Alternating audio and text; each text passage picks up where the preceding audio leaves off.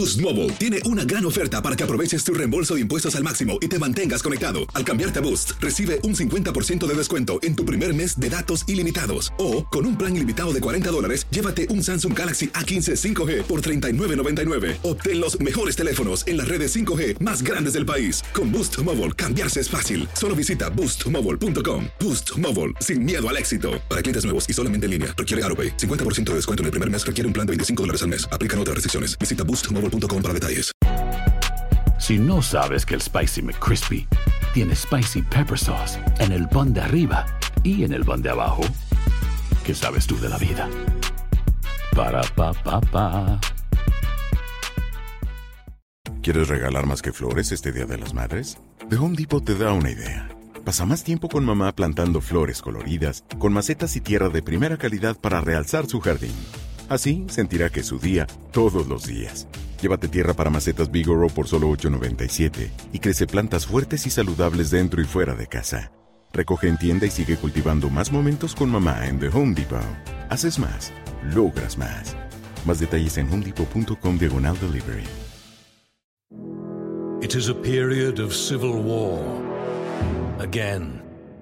Rebel emissary Plek Dexeter and his crew travel the farthest reaches of the galaxy to explore astounding new worlds and meet weird bug creatures and stuff. This is Mission to Zix. Mission to Zix, an improvised science fiction podcast. That's Zix, C-Y-X-X. New episodes every Wednesday. El siguiente podcast es una presentación exclusiva de Euforia On Demand. Queridos amigos, ¿cómo están? Me da mucho gusto saludarlos. Bienvenidos una vez más a Epicentro. Un gusto estar con ustedes. Lo primero que quiero hacer eh, es ofrecerles una disculpa. Una disculpa por el calendario raro que hemos tenido en uh, este podcast. Eh, un buen número de personas, incluida eh, una pareja muy divertida, la verdad, en el eh, aeropuerto de la Ciudad de México el otro día. Me decían, bueno, ¿cuándo va a salir Epicentro? ¿Cuándo está Epicentro? Y yo pues les dije, caray, lo siento, pero pues de verdad han sido semanas de locura. A principios de esta semana, eh, que es cuando generalmente grabamos Epicentro, estuve en la Ciudad de México en un taller organizado por el Instituto Nacional Electoral para los moderadores del segundo debate presidencial y fue interesantísimo, de verdad interesantísimo eh, conocer a fondo el formato que ustedes van a ver el día 20 de mayo, eh, aprender eh, cómo estará estructurado el foro, un foro circular que permitirá a los candidatos acercarse al público, también saber cómo se van a elegir a las personas que van a estar en el público y después el proceso para elegir a quien va a preguntar. Eh, Las, las, preguntas del público van a dar eh, pie a cada sección, a cada segmento de estos, estos tres bloques. Ustedes ya saben, si se acuerdan cómo fue el primer debate presidencial allá en México, bueno, pues sabrán que hay tres bloques y dentro de estos tres bloques hay dos segmentos distintos con dinámicas distintas.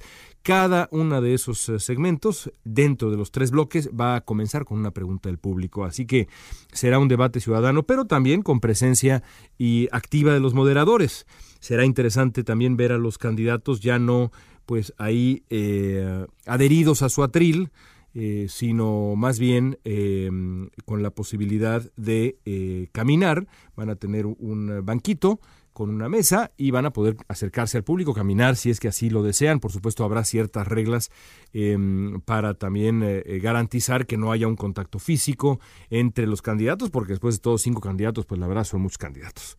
En Estados Unidos, con dos candidatos, eh, ha habido momentos tensos en los últimos dos ciclos electorales entre Romney y Obama y entre Clinton y Trump también, famosamente. Así que bueno, también el INE está cuidando esto. Quiero eh, compartirles eh, nada más eh, mi beneplácito ante la calidad de preparativos que ha puesto en marcha el INE. Y ahora, puedo, y ahora puedo hablar de ellos y puedo evaluarlos porque los he vivido.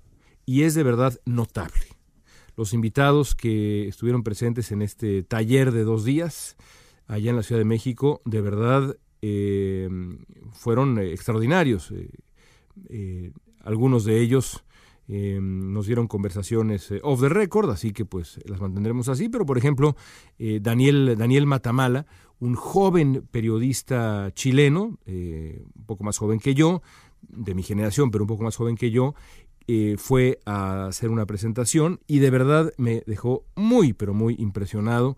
Daniel Matamala, además de ser una persona notable. Busquen a Matamala en YouTube, de verdad se lo recomiendo muchísimo porque van a, a, ver un estilo de periodismo que a mí me parece eh, muy admirable, muy admirable, contundente, claro, informado, eh, de verdad muy notable. Ya lo verán, Daniel Matamala. En fin, el caso es que nos estamos preparando a fondo para el segundo debate, pero eso ha evitado que grabemos Epicentro con la regularidad que, querríamos em, o, publicarlo en los días en donde tradicionalmente se publica. Así que bueno, por favor, una disculpa y les aseguro que una vez que pase esta locura, estos 10 eh, días que nos restan para el eh, debate, vamos a regresar a la regularidad. Muy interesante lo que ha ocurrido en Estados Unidos. Yo eh, pensaba eh, qué temas tocar el día de hoy y me parece que el más interesante es lo que sucedió en ah, Washington hace unos días cuando Donald Trump decide eh, retirar a Estados Unidos de un nuevo acuerdo multilateral, un nuevo acuerdo internacional y decide retirar a su país de manera pues eh, unilateral. Repito tantas veces ese concepto porque me impresionó que en los días posteriores a Em, ese anuncio, un eh, diplomático europeo, cuyo nombre en este momento no recuerdo, pero cuya declaración fue publicada en varios eh, lugares, calificó lo que está haciendo Donald Trump como aislacionismo unilateral. Y creo que no hay una manera más clara de definir la política exterior de Donald Trump. Lo que Trump ha hecho, la manera como Trump ha gobernado, eh, en función de la política internacional, y en muchos otros, ¿eh? pero en función de la política internacional, es exactamente una combinación de ambas cosas. la desconfianza del exterior, el aislacionismo, y la toma de decisiones unilaterales, sin importar consecuencias. Y este ejemplo en particular me resulta notable. ¿Por qué? En, los últimos, en las últimas semanas vimos llegar a Washington a varias figuras de gran relevancia. Estuvo por allá Boris, eh, Boris Johnson, el ministro del Exterior de la Gran Bretaña. Estuvo por Washington la canciller alemana Merkel. Estuvo por Washington, por supuesto, el presidente de Francia, Emmanuel Macron. Todos tenían básicamente una encomienda. Tratar de convencer a Donald Trump de que no retirara a su país del acuerdo nuclear con Irán. Así como en su momento se intentó convencer a Donald Trump de no retirar a su país del Acuerdo del Cambio Climático de París. Y como en su momento se trató de convencer a Donald Trump de no retirar a Estados Unidos del famoso TPP. Macron en particular viajó a Washington y bueno, em, todos vimos esta em, visita llena de amor, de fraternidad y de cariño. Incluso plantaron un arbolito ahí en los jardines de la Casa Blanca. Literalmente plantaron un arbolito que Macron trajo de Francia como regalo. Y ahí estaban los dos con sus palitas, muy bonito. Hubo besos, abrazos. Em, Macron se dejó que lo jalaran del brazo, que le quitaran caspa del hombro. Em, la señora Macron eh, convivió con la señora Trump. La primera cena de Estado del gobierno de Donald Trump, que bueno, ya había pasado un buen tiempo, ¿eh? la primera gran cena de Estado, celebrando la amistad de ambos países. Macron se presenta en el Capitolio. Bueno, una visita a todo lujo, eh, que, fue además consecuencia de la visita que, que Donald Trump hizo también a todo lujo a París, en donde lo invitaron al desfile del Día de la Bastilla el año pasado, en donde lo subieron a la Torre Eiffel a comer sabrosísimo, allá arriba como, como turista de, de lujo, de cinco estrellas, bueno, de verdad, los grandes amigos. Macron tenía una encomienda con todo esto. Evitar que Trump retirara a Estados Unidos del acuerdo nuclear con Irán. ¿Qué logró Macron? Nada. ¿Qué logró Merkel, que fue después de Macron? Nada. ¿Qué logró Boris Johnson, que incluso fue y se presentó en Fox News para, pues a lo mejor con la intención de que a ver, una de esas Trump me ve y le caigo bien y lo convenzo? Nada. Nada de nada. Donald Trump se ah, entercó, como acostumbra, desoyó consejos de medio mundo, ignoró a los aliados históricos de Estados Unidos, desechó a la opinión de los expertos eh, internacionales en el tema, por supuesto ignoró absolutamente a los demócratas, pero también a algunas voces republicanas que le dijeron, señor presidente, no tire a la basura el acuerdo, no lo tire a la basura. No es perfecto, pero se puede arreglar. No es necesario romperlo para empezar a trabajar de cero. Nada le garantiza a usted que puede alcanzar un mejor acuerdo con los iraníes. Mantengamos el acuerdo como está y arreglémoslo. Eso es lo que seguramente le dijo Macron a Trump y muchas otras personas se lo dijeron y se lo han dicho. Trump se pasó aquello, perdón por la referencia gala francesa, por el arco del triunfo. Se pasó a Emmanuel Macron por el arco del triunfo y retiró a Estados Unidos del acuerdo nuclear con Irán. ¿Cuáles son las consecuencias de algo así? Lo primero que hay que apuntar es que el, eh, el, hecho de que Estados Unidos en algo de este calibre le dé la espalda a alemanes, ingleses y franceses revela una fractura en eh, la espina dorsal de la idea de Occidente desde la posguerra. Esa alianza la relación especial, como se le llama, de Estados Unidos con Gran Bretaña, pero también la alianza con los franceses. Bueno, Trump no recibió a Macron y dijo, nuestros países han sido aliados eh, siempre y, y demás. Por supuesto. Bueno, todo eso le importó poco a Donald Trump, quien dijo, nosotros, no lo dijo, pero lo dijo, no somos dignos de confianza. Nuestra palabra no vale. Prefirió alinearse con eh, la línea, la, línea dura de la política israelí, encabezada por Benjamín Netanyahu, que ha hecho un daño de verdad irreparable en tantos sentidos, el primer ministro eh, israelí, con Arabia Saudita, con, con esas voces antes que con Francia, Gran Bretaña y Alemania.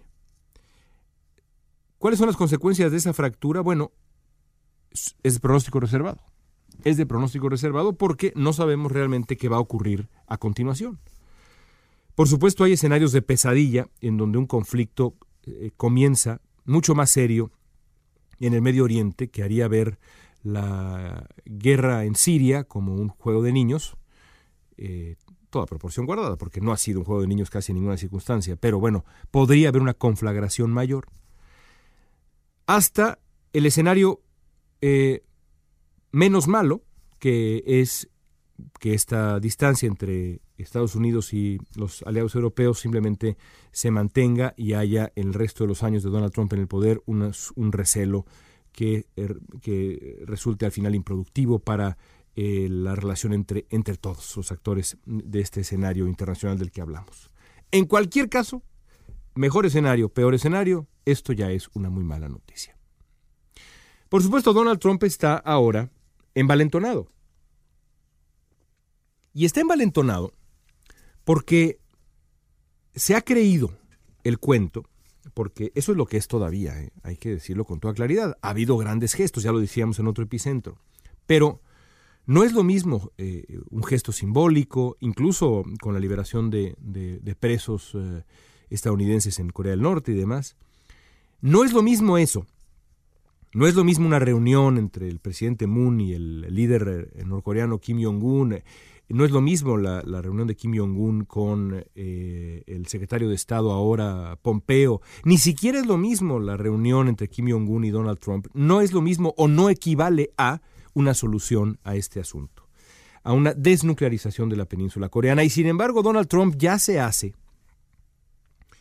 pues ya se imagina acreedor de, al Premio Nobel de la Paz, el Premio Nobel de la Paz. Ya, ya, ya, ya sabe dónde lo va a colgar, ya sabe qué discurso va a dar. Que por supuesto para él sería, en esta larga vendetta que trae contra Barack Obama, pues la puntilla. Porque no hay que olvidar que Barack Obama ganó el Premio Nobel de la Paz, básicamente, seamos francos, porque ganó la presidencia en Estados Unidos.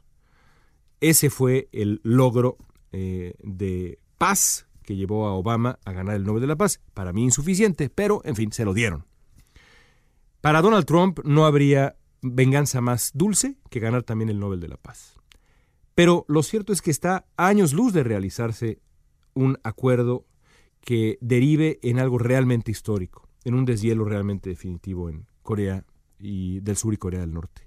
Pero Trump parece pues ya estar listo para, para, para eh, presumir las mieles de ese triunfo diplomático, que yo creo que está todavía a una distancia. ¿Qué preocupa? Preocupa cómo va a reaccionar Donald Trump de aquí en adelante si realmente él se ve a sí mismo fortalecido, se interpreta, eh, interpreta su figura en el mundo como una figura mucho más poderosa y firme de lo que realmente es. Porque entonces podría querer imponer otras medidas, otras cosas, otros discursos en otros escenarios mundiales y por supuesto dentro de Estados Unidos. Si Donald Trump ha sido tan difícil siendo un presidente débil, ¿cómo sería Donald Trump de difícil siendo un presidente fuerte? Se las dejo para que la pensemos. Hasta aquí llega Epicentro, amigos, gracias por su paciencia. Suscríbanse a nuestro podcast en iTunes para que todos los días que se publica el podcast les llegue tempranito la notificación. Regálenos estrellas eh, si pueden también en las plataformas distintas. Lo vamos a agradecer profundamente y nos vemos y escuchamos la próxima semana desde Los Ángeles. Soy León Krause. Gracias por su atención. El pasado podcast fue una presentación exclusiva de Euphoria On Demand. Para escuchar otros episodios de este y otros podcasts, visítanos en euphoriaondemand.com. It is a period of civil war. Again. Rebel emissary Plek Dexeter and his crew travel the farthest reaches of the galaxy to explore astounding new worlds and meet weird bug creatures and stuff. This is Mission to Zix. Mission to Zix, an improvised science fiction podcast. That's Zix, CYXX. New episodes every Wednesday. Aloha mamá, ¿dónde andas? Seguro de compras. Tengo mucho que contarte. Hawái es increíble. He estado de un lado a otro con mi unidad. Todos son súper talentosos. Ya reparamos otro helicóptero Blackhawk y oficialmente formamos nuestro equipo de fútbol. Para la próxima te cuento cómo voy con el surf y me cuentas qué te pareció el podcast que te compartí, ¿ok? Te quiero mucho. Be All You Can Be, visitando goarmy.com diagonal español. Si no sabes que el Spicy McCrispy tiene Spicy Pepper Sauce en el pan de arriba y en el pan de abajo, ¿qué sabes tú de la vida? Para, pa, pa, pa. Boost Mobile tiene una gran oferta para que aproveches tu reembolso de impuestos al máximo y te mantengas conectado. Al cambiarte a Boost, recibe un 50% de descuento en tu primer mes de datos ilimitados. O, con un plan ilimitado de 40 dólares, llévate un Samsung Galaxy A15 5G por $39.99. Obtén los mejores teléfonos en las redes 5G más grandes del país. Con Boost Mobile, cambiarse es fácil. Solo visita boostmobile.com. Boost Mobile, sin miedo al éxito. Para clientes nuevos y solamente en línea, requiere AroPay. 50% de descuento en el primer mes requiere un plan de 25 dólares al mes. Aplican otras restricciones. Visita para detalles. ¿Quieres regalar más que flores este Día de las Madres? The Home Depot te da una idea. Pasa más tiempo con mamá plantando flores coloridas, con macetas y tierra de primera calidad para realzar su jardín. Así sentirá que es su día todos los días. Llévate tierra para macetas Bigoro por solo $8.97 y crece plantas fuertes y saludables dentro y fuera de casa. Recoge en tienda y sigue cultivando más momentos con mamá en The Home Depot. Haces más, logras más. Más detalles en homedepot.com diagonal delivery.